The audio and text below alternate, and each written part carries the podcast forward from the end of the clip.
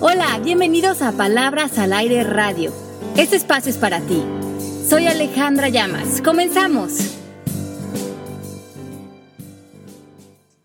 ¿Cómo están todos? Soy Pepe Bandera enlazándome desde la Ciudad de México junto con Marisa que está aquí conmigo hasta Miami que está Le Llamas y Mari tras los controles y esto es Palabras al Aire. ¿Cómo están? Bien, Pepe, feliz de conectarnos con ustedes. Mi Marisa linda, ¿cómo estás? Hola, ¿cómo están chicos? Pues muy bien, muy contenta también de conectarnos hoy con todas las personas que nos escuchan y para hablar de un tema que a todos nos interesa, yo creo, ¿no? Claro. Hoy vamos a hablar de un tema que de hecho fue especialmente solicitado en mi página de Facebook por una chica que nos sigue, así es que te dedicamos a ti el programa, que espero que lo escuches porque ella nos, nos escribió a todos los que nos, nos están escuchando ahorita, solicitándonos que habláramos del dinero. Yo creo que este es un requerimiento muy, muy común que tenemos todos, porque el dinero es algo que todos los días aparece en nuestra vida, se, como que representa muchísimas cosas. Hemos escuchado del dinero desde que nacimos. Eh, hay muchos mitos, creencias, miedos, conversaciones colectivas, conversaciones religiosas, familiares en función, de, en función de este tema. Y esta chica me decía que ella no logra salir de sus deudas, que no logra fortalecerse económicamente y que le gustaría que habláramos más de cuál podría ser la razón más profunda de este tema en su vida. Y pues bueno, por eso les estamos ofreciendo este programa en especial. Si ustedes quieren fortalecer esa relación con el dinero, pues quédense con nosotros. Yo creo que qué bueno que vamos a tocar este tema porque siempre escuchamos que la gente dice, no, a mí no me importa el dinero, pero yo creo que a todos sí nos importa porque aparte, pues es literal, básicamente necesario. Y otra frase que por más que busquemos estar alejados o desapegados, hay una cosa muy real, que las penas con pan sí son menos porque no hay que verlo como un enemigo o algo que sea como el ego, sino que algo que, pues, que utilizamos todos los días, ¿cómo ven? Sí, como una herramienta. Exacto. Sí, totalmente, es un medio. A mí me parece muy interesante porque nosotros hemos dado varios seminarios en función de la esencia del dinero y de hecho he dado algunos con Marisa. Y es muy interesante porque a veces a mí me gusta hacerles estas preguntas a las personas cuando vamos a iniciar esta conversación. Primeramente, todas las personas que nos están escuchando, ¿qué significa el dinero para cada uno de ustedes? Porque el dinero en realidad no existe. Es algo que los seres humanos inventamos, representa algo, simboliza algo, pero cada uno de nosotros le hemos adjudicado un significado y muchos de nosotros ese significado se lo hemos extendido eh, a partir de programaciones que tenemos. Así es. Y estas programaciones están muy ancladas en el miedo. Entonces, yo creo que eso es lo que tendríamos que explorar hoy. ¿Qué está pasando a nivel colectivo, a nivel personal, a nivel cultural, en cada uno de nosotros? Porque es ahí en donde están los resultados de nuestra cuenta de banco. Para ustedes, ¿qué significa el dinero? Bueno, para mí el dinero es como tener una relación con una persona, o te cae bien o no te cae bien, ¿no? Entonces, para mí el dinero es una forma más de relacionarme en la vida con el mundo y con las cosas que, hago y quiero. No sé, para ti, Pepe, ¿cómo lo, cómo lo describirías? Híjole, yo creo que definitivamente es una herramienta que sí me gusta, sí lo aquí lo acepto tal cual, y este, herramienta a través de la cual puedo hacer muchas cosas de las que, de las que me gustan que es un apoyo totalmente y si me interesa. Sí, yo creo que es muy importante, primeramente, identificar que el dinero va a ser una herramienta social que hemos creado que nos permite cumplir nuestros sueños, cuidarnos, responsabilizarnos de nuestra vida, cerrar ciclos, abrir negocios, educarnos, dejar de ser víctimas, empoderarnos, el dinero es una herramienta fundamental para una persona que está lista en adueñarse de su vida, porque va a necesitar dinero para conquistar su familia, sus sueños, mantener a sus hijos, eh, estudiar una maestría, lo que tú decidas que es tu proyecto de vida, vas a necesitar dinero para lograrlo. Y las personas que no ven esta herramienta como algo que están dispuestos a administrar, a responsabilizarse de ello, a llevar como una vida adulta frente al dinero, son personas que muchas veces en toda su parte, eh, en todas las áreas de su vida, quedan muy eh, inmaduros o un poco aniñados. Me gusta esto porque yo creo que mucha gente tiene relación, una pobre relación con el dinero, por más dinero que tengan o por la falta que haga, porque mucha gente basa su valor en valor monetario, que eso es, la verdad, lo vemos en la televisión, en los medios, en todos lados, todo el tiempo, y eso es, la verdad, súper triste. Sí, cuánto tienes, cuánto vales es algo con lo que muchos eh, crecimos o, nos enseñaron y nos medimos a través de los objetos, las posesiones, incluso el título, ¿no? Que tenemos, eh, dependiendo de lo que a lo que te dediques o lo que estudiaste o lo que tengas, pues es el valor que tienes y eso es algo que hoy debemos de empezar ya a darnos cuenta de que no es cierto, ¿no? Que existir ya nos da derecho de estar aquí y que y que la prosperidad bueno, más bien el dinero es una forma de prosperidad, pero no es la única, aunque hoy vamos a hablar de ella. La prosperidad es un estado de conciencia y la, mejorar la relación con el dinero siempre tiene que ver con mejorar la relación con uno mismo, porque cualquier relación que tengamos con algo que está en el exterior es producto de la relación interna con nosotros. Así es, eh, eh, lo que tú dices es tan cierto, ¿no? Y, y refuerzo un poco a las personas que nos están escuchando, eh, si quieren también reforzar esto que estamos diciendo con el programa que hicimos del Código de la Manifestación, de cómo estamos manifestando todo lo que logramos en nuestra vida, todas las conquistas, que a veces son hechas a través del dinero, pero pues que son muchas cosas que queremos traer a nuestra vida por nuestro estado de conciencia. Cuando decimos nuestro estado de conciencia, nos referimos a que adentro de nosotros hay una conversación, hay una conversación de pensamientos, de creencias, de emociones, de ego.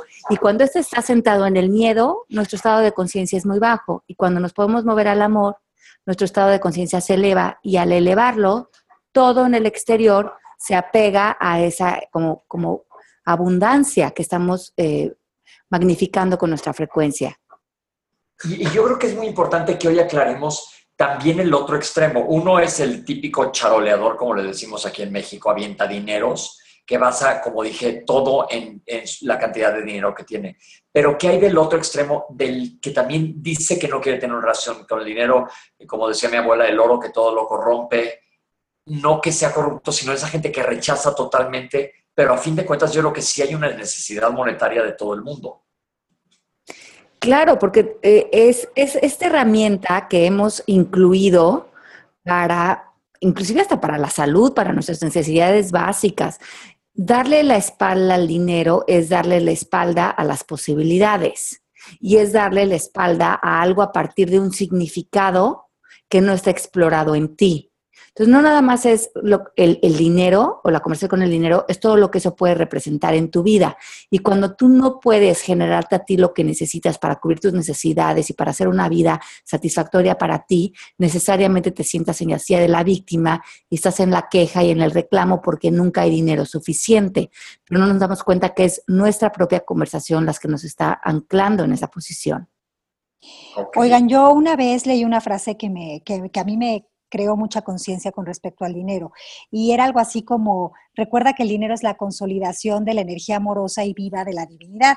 Y sé que suena muy como espiritual o, o, mágico mística, pero pero me hizo mucho sentido en su momento, porque entonces el dinero, el dinero es esto que decíamos antes, ¿no? Como solo un síntoma de cómo estoy yo relacionándome en un, en un universo que me sostiene y que es abundante. Y a veces eso suena chino mandarín. Cuando estás, cuando te llegan tus facturas y tienes cosas que pagar, uno empieza a decir eh, como que, como que la mente se nos va, ¿no? Y se nos va toda la programación que a lo mejor en nuestra casa escuchamos, pero, pero imagínense si hoy nos damos cuenta que, que que estamos siendo sostenidos, quizás nuestra relación de miedo con el dinero cambiaría. A, ver, Marisa, barajame eso más despacio, la relación del miedo, ¿cómo está lo del miedo y el dinero?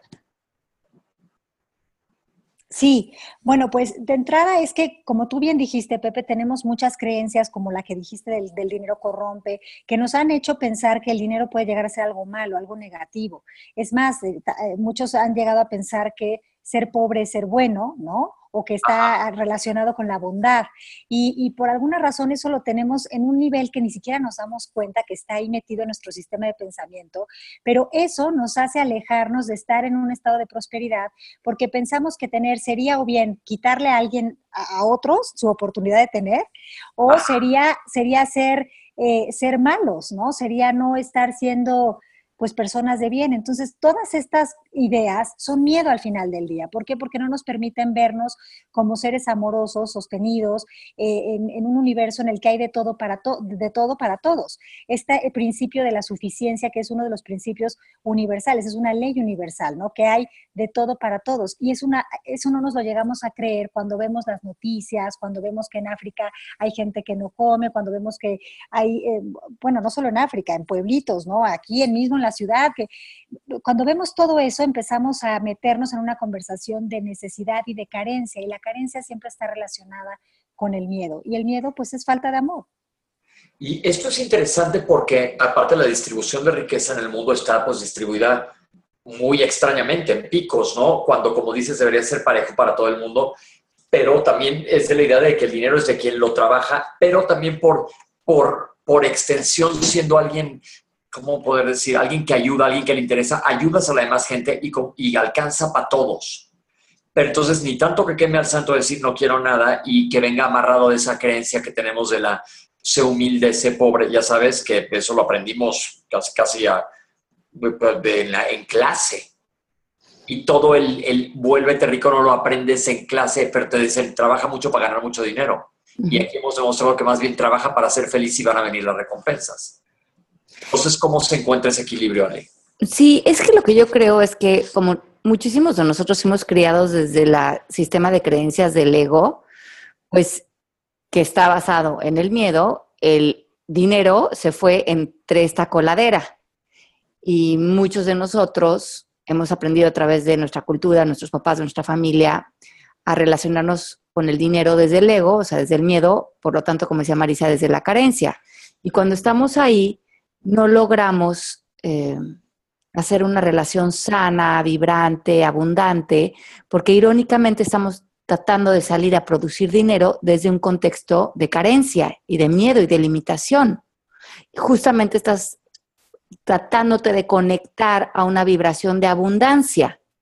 Y como la física cuántica dice, similar atrae similar, desde este contexto de carencia estás reclamando y necesitando dinero y el dinero parece que se te escapara, pero se te escapa por la frecuencia en la que estás vibrando.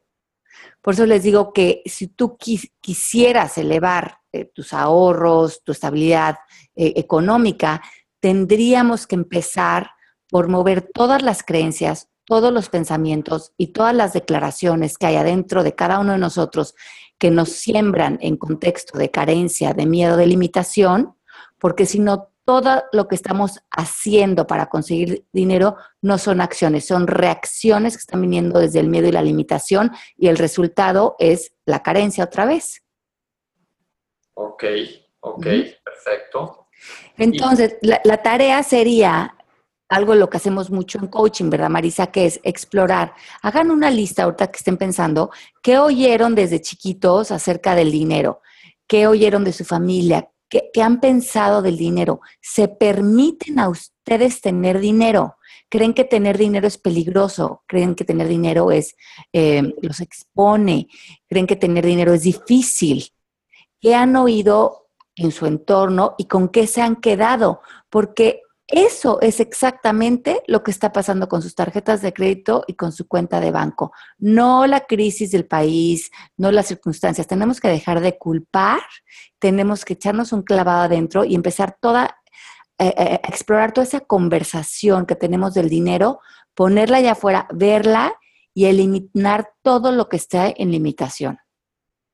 Ok, entonces, este, tenemos muchas creencias que nos limitan, en eso estamos todos de acuerdo. Sí, y, lo que también es curioso es que muchas de estas creencias, algunas sí están conscientes, pero otras están inconscientes. Entonces, lo que yo les recomiendo es que hagan este ejercicio de ver qué les gustaría hacer o cómo se, visualizan ustedes trabajando y qué les impide o qué les ha impedido hasta ahora estar generando el dinero desde ese lugar, desde su, desde su lugar ideal, por así decirlo, ¿no? Por ejemplo, quiero poner un negocio. ¿Qué me ha impedido hasta ahora poner el negocio? pues a lo mejor este, la creencia de que es difícil, a lo mejor que, no sé, hay que sacar toda esa información, porque conscientemente, claro que quiero poner un negocio y conscientemente, claro que lo quiero poner para generar dinero, pero mis creencias inconscientes, que son las que no veo, me están diciendo a lo mejor que es dificilísimo, que hay que sudar, que hay que este, casi que no dormir, que hay competencia, toda esa información es la que necesitamos procesar, más bien procesar no, eh, desvelar, o sea, ponerle, poderla ver para después disolverla, ¿no? para poderla pues transmutar, se podría decir. Pero dices una cosa que me parece bien interesante. Estoy de acuerdo con las creencias subconscientes o inconscientes que tenemos.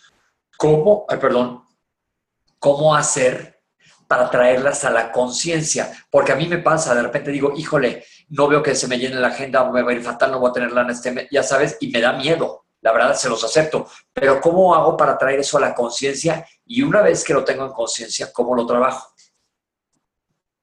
Pues tal cual, yo te sugiero que elijas qué, qué es lo que quieres, ¿no? ¿Qué es lo que quieres? Y luego la siguiente pregunta es, ¿qué me lo impide? Y vas a dejar que un silencio, un espacio de silencio hable y te dé una lluvia de todos esos pensamientos que te visitan, porque esos pensamientos que te visitan, a lo mejor en tu día a día tú no los tienes activos, pero son información que aunque no ves, está tomando las decisiones de tu vida, porque así trabaja el subconsciente. Está programado de una manera en la que si no metemos conciencia, pues se va en piloto automático y a lo mejor tenemos muchas ganas de generar, de tener una relación súper linda con el dinero y decimos, no, ahora sí, ya voy a tener esta relación súper abundante y entonces eh, voy a pagar esto sin que me duela. Y lo estás pagando, pero al ratito está esta creencia de chin, te excediste, sientes culpa. Esa es la creencia inconsciente. Y tu estado de ánimo también es una forma de llegar a esa información que no ves. Tu estado de ánimo te avisa si estás en miedo o estás en amor. Estar en amor quiere decir estar en una conexión de energía, de frecuencia eh, vibrante, eh, pues como decía Ale, ¿no? Donde estás conectado a la abundancia y estar en miedo pues tiene que ver con sentir o culpa o alguna emoción que no esté relacionada con el bienestar. No sé si me explico. Sí, pero vuelvo a hacer cuenta, yo lo estoy pensando ahorita en mí y un, dos, tres por los que me están escuchando que a lo mejor se identifican, digo, ok, me da miedo, ya no voy a vibrar de que me da miedo. Pero sigue estando en mi subconsciente, como dices, ¿cómo o qué ejercicio o qué podemos hacer para, para eso, traerlo al frente y cambiar la creencia? ¿Cómo pero, pero, dame un ejemplo como para que te pueda ayudar, o sea, como en qué momento te entra el miedo, cuando a lo mejor en la agenda no hay, no hay pacientes. Exacto, haz de cuenta, sí, de repente llega American Express y digo, ay madres, ya sabes. Ajá, ajá. En ese momento hay madres, ¿qué significa el hay madres? ¿No? Entonces ahí es cuando hay que hacer este, ¿Qué me estoy diciendo? ¿Qué es lo que me asusta? Tienes que poner ese miedo en palabras, porque si solo te quedas con la sensación, no estás viendo que la sensación es mensajera de la información que no has podido ver. Ahí te va, que me asusta. Lo has perfecto. Me da miedo quedarme sin dinero y tener que vender todas mis cosas. Ok, ese es una, una, una, algo que está sucediendo en tu mente. Entonces, ese miedo ese miedo se trabajaría en coaching. Es cierto, o sea, de entrada es un pensamiento que está en el futuro, lo que quiere decir que es un miedo psicológico, lo que quiere decir que no es algo real que esté pasando en este momento. Y que si le aplico Byron Katie se me cae al piso. Se, te va a caer al piso porque no es algo que esté pasando ahora mismo. ¿Sí? Entonces, ahí tú ya tienes una información de que de alguna, de alguna forma eh, traes una creencia de miedo a que se acabe o a que se pierda o a que no alcance. Y ese, es el, ese, ese miedo es el que constantemente te está visitando cuando a lo mejor no se llenó la agenda, cuando tiene que llegar la tarjeta para que la pagues, cuando hay momentos que detonan ese miedo que viene como mensajero de, oye, Pepe, aquí tienes una información que no se alinea a la persona abundante que tú eres. Al ser abundante que tú eres. ¿Qué onda? ¿Te vas a, a, poner ya, a darte cuenta de que este miedo es psicológico y no, y no existe a menos que tengas una definición pues iba a decir una palabra que no está padre para el radio, una definición no funcional con respecto al dinero. Porque ¿qué es el miedo? El miedo es eso, son definiciones que nosotros hemos hecho de ciertas cosas, ¿no? En nuestra vida. Entonces, eh, tenerle miedo a que no me alcance es una definición que tengo del dinero. Pero si hoy me doy cuenta de que que no me alcance es una decisión que yo puedo tomar de entre muchas otras opciones que tengo, pues no voy a escoger la que más daño me haga, pienso yo. O no sé, Ale, ¿tú cómo ves? Sí, eso me parece súper interesante, que justamente cuando te topas con un miedo, como dices, al estar como eh, al pendiente de las emociones, y si viene algo del dinero y reaccionas desde, desde, el miedo, desde la limitación, decir, ¿contra qué creencia, contra qué pensamiento estoy topándome en este momento que pienso que es el dinero? Pero como el dinero no existe, más que a través de mis creencias, esta angustia tiene que venir de, de un lugar, de una conversación interna mía. Ok, entonces básicamente está el tip para, para traerlo. Para sanarlo, porque aparte ahorita te está apareciendo con el dinero, pero seguramente esta creencia aparece en otras áreas de tu vida también. el dinero está actuando ahorita como un maestro para que veas una conversación limitante en ti, porque cualquier cosa del exterior podrías relacionarte con ello desde el amor. Claro, y, sobre todo ver si no, que casi siempre, pero no, no quiero generalizar, en la situación o la relación con el dinero puede estar atada o puede estar vinculada con una creencia de no soy suficiente. Y para alguien que no se siente o considera o percibe como suficiente, pues nada le es suficiente. Lo que quiere decir que aunque yo esté generando ya una cantidad de dinero con la que puedo vivir holgado, pues siempre voy a tener la idea de que debería de tener más o que lo puedo perder o que no estoy haciendo lo suficiente. ¿Me, explico? O sea, como que se me repite esta conversación y como bien dice Ale, pues no solo va a ser en el dinero. A lo mejor ya tengo esta pareja, pero pues quién sabe si ahorita trueno y a lo mejor encuentro a alguien que, eh, que, que pudiera estar mejor. O sea, es como que se te activa en muchas áreas de tu vida, ¿no? Porque es una conversación. Le cambias el sujeto, pero sigue siendo la misma información. No es suficiente, lo puedo perder, no me alcanza. En esas estoy yo y estoy seguro que la gente se, se, se identifica con esto, estoy segurísimo. Y luego a nivel más profundo de estas creencias que podemos sacar están las declaraciones. Y las declaraciones que hemos hablado de ellas en el pasado en el programa, si lo recuerdan, son estas eh, conversaciones, actos de lenguaje más profundos que están muy apegados a lo emocional, que fuimos construyendo desde que empezamos a tener uso de razón hasta este momento. también mucha de nuestra relación con el dinero está surgiendo a partir de lo que declaramos. Entonces les voy a poner un ejemplo. Cuando yo era chiquita, mis papás empezaron a eh, entrar en un tema de divorcio cuando tenía como cuatro años y como muchas parejas que se divorcian, pues tenían que ponerse de acuerdo con el tema de los dineros. Y yo veía que el dinero pues era un tema que iba y venía y el dinero esto y el dinero lo otro y mucho conflicto y mucho miedo y mucha frustración con el tema del dinero.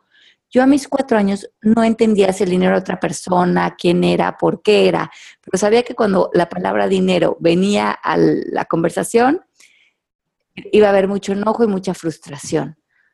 Por lo tanto, yo al estar observando esto, tengo la idea de que declaré adentro de mí, a nivel muy inconsciente y muy emocional, yo cuando sea grande no me voy a juntar con ese personajito que hablan, que se llama dinero, porque ese dinero es muy peligroso y hace enojar muy feo a la gente y la separa.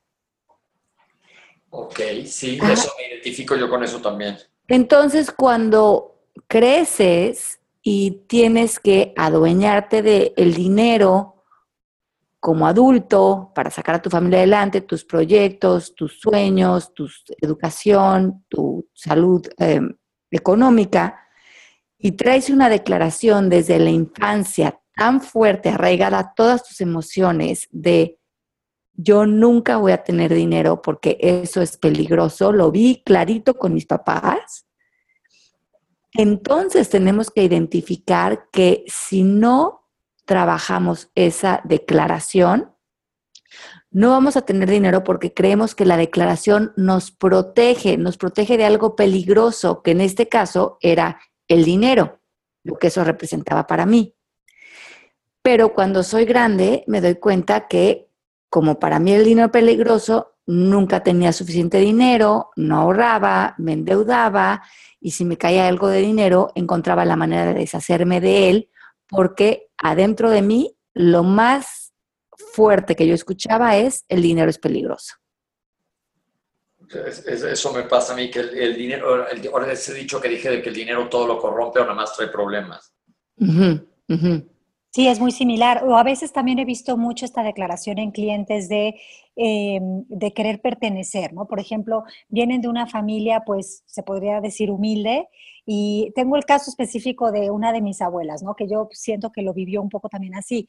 Y, y ella le empezó a ir súper bien comparado con el resto de su familia, y ella eh, sentía que estaba pues transgrediendo o siendo disruptiva o saliéndose de de lo esperado por la familia. Entonces, como que su miedo a querer seguir perteneciendo hacía que constantemente ella prestara grandes cantidades de dinero, eh, regalara este, cosas que, o propiedades que eran de ella, eh, con, con, la finalidad de poder seguir siendo parte de su clan. Y esto no solo lo he visto, bueno, les cuento el caso de mi abuela, pero lo he visto en muchas personas que tienen ese miedo a crecer porque crecer significaría a lo mejor ya no ser aceptados o bien vistos por sus seres queridos o, su familia. Sí, que a lo mejor la familia trae una conversación tan fuerte del dinero o tu tribu, ¿no? Con la que te relaciones y tú empiezas a destacar económicamente y desvincularte de tu tribu para ti sería muy doloroso, así es que prefieres deshacerte del dinero que de tus personas queridas.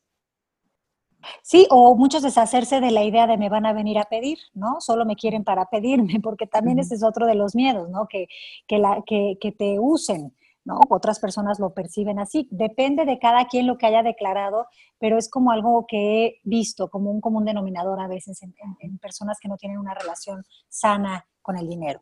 Porque aparte de una seguridad falsa, yo digo, hay gente que dice, yo me puedo comprar a alguien que entonces sabes que te están siguiendo por tu dinero porque pues también hay gente que lo que le interesa es nada más el dinero, ¿no? Digo, hay negocio en eso, que, pero creo que lo, como dicen, lo, la clave sería tener una relación lo más sana posible con nuestra situación económica.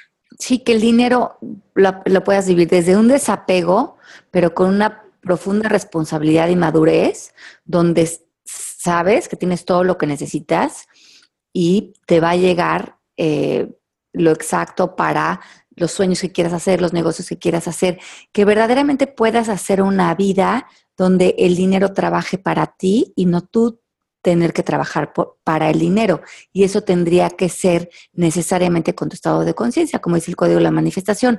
A mayor estado de conciencia, menos esfuerzo para manifestar en el plano físico.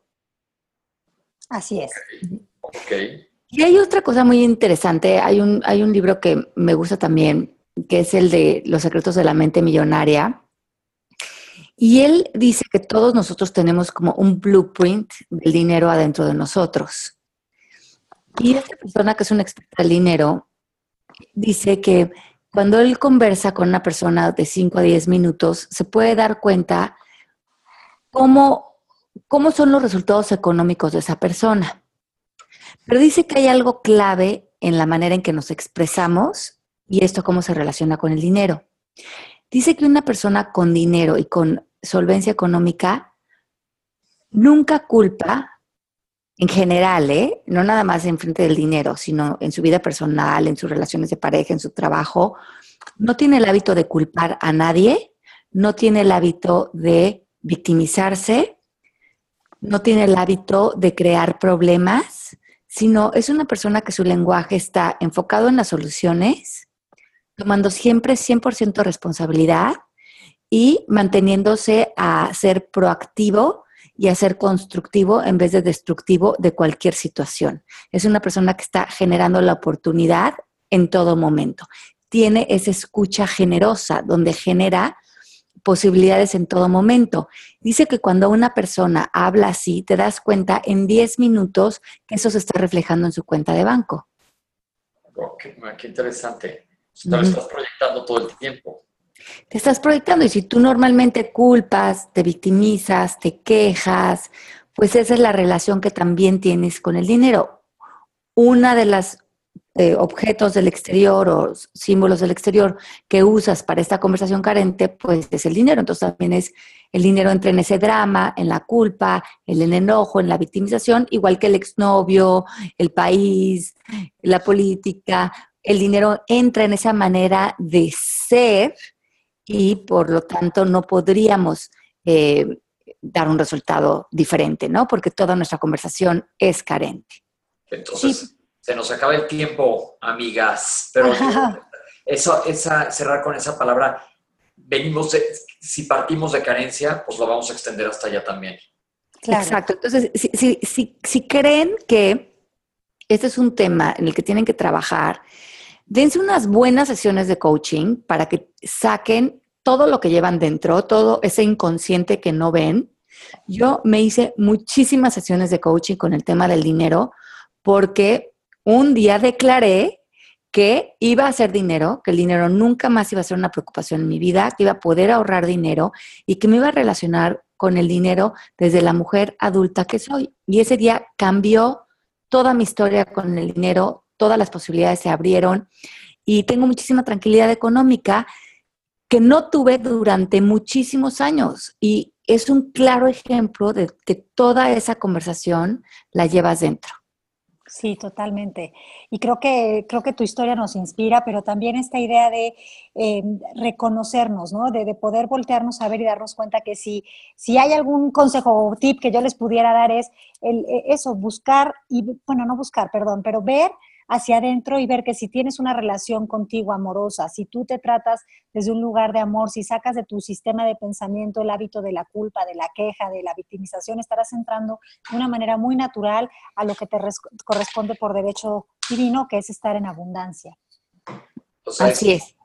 Muchísimas gracias, qué padre que se conecte con nosotros y me gustaría saber sus opiniones. Entonces escríbanos a ver qué les dejó este programa, porque es padre el feedback y síganos en Twitter también, porque ahí estamos poniendo siempre los podcasts. Sí, y acuérdense que aprendemos de distinciones, así es que si quieren tomar nota, eh, leanse este libro de Secretos de la Mente Millonaria, eh, los vamos a poner también en nuestras redes sociales y el libro del Código de la Manifestación para que aprendan a relacionarse con el dinero desde el amor y, de, y fuera de todo este sistema de creencias del ego. Y si no hacen ese switch, ahora sí que siguen una programación ya muy antigua.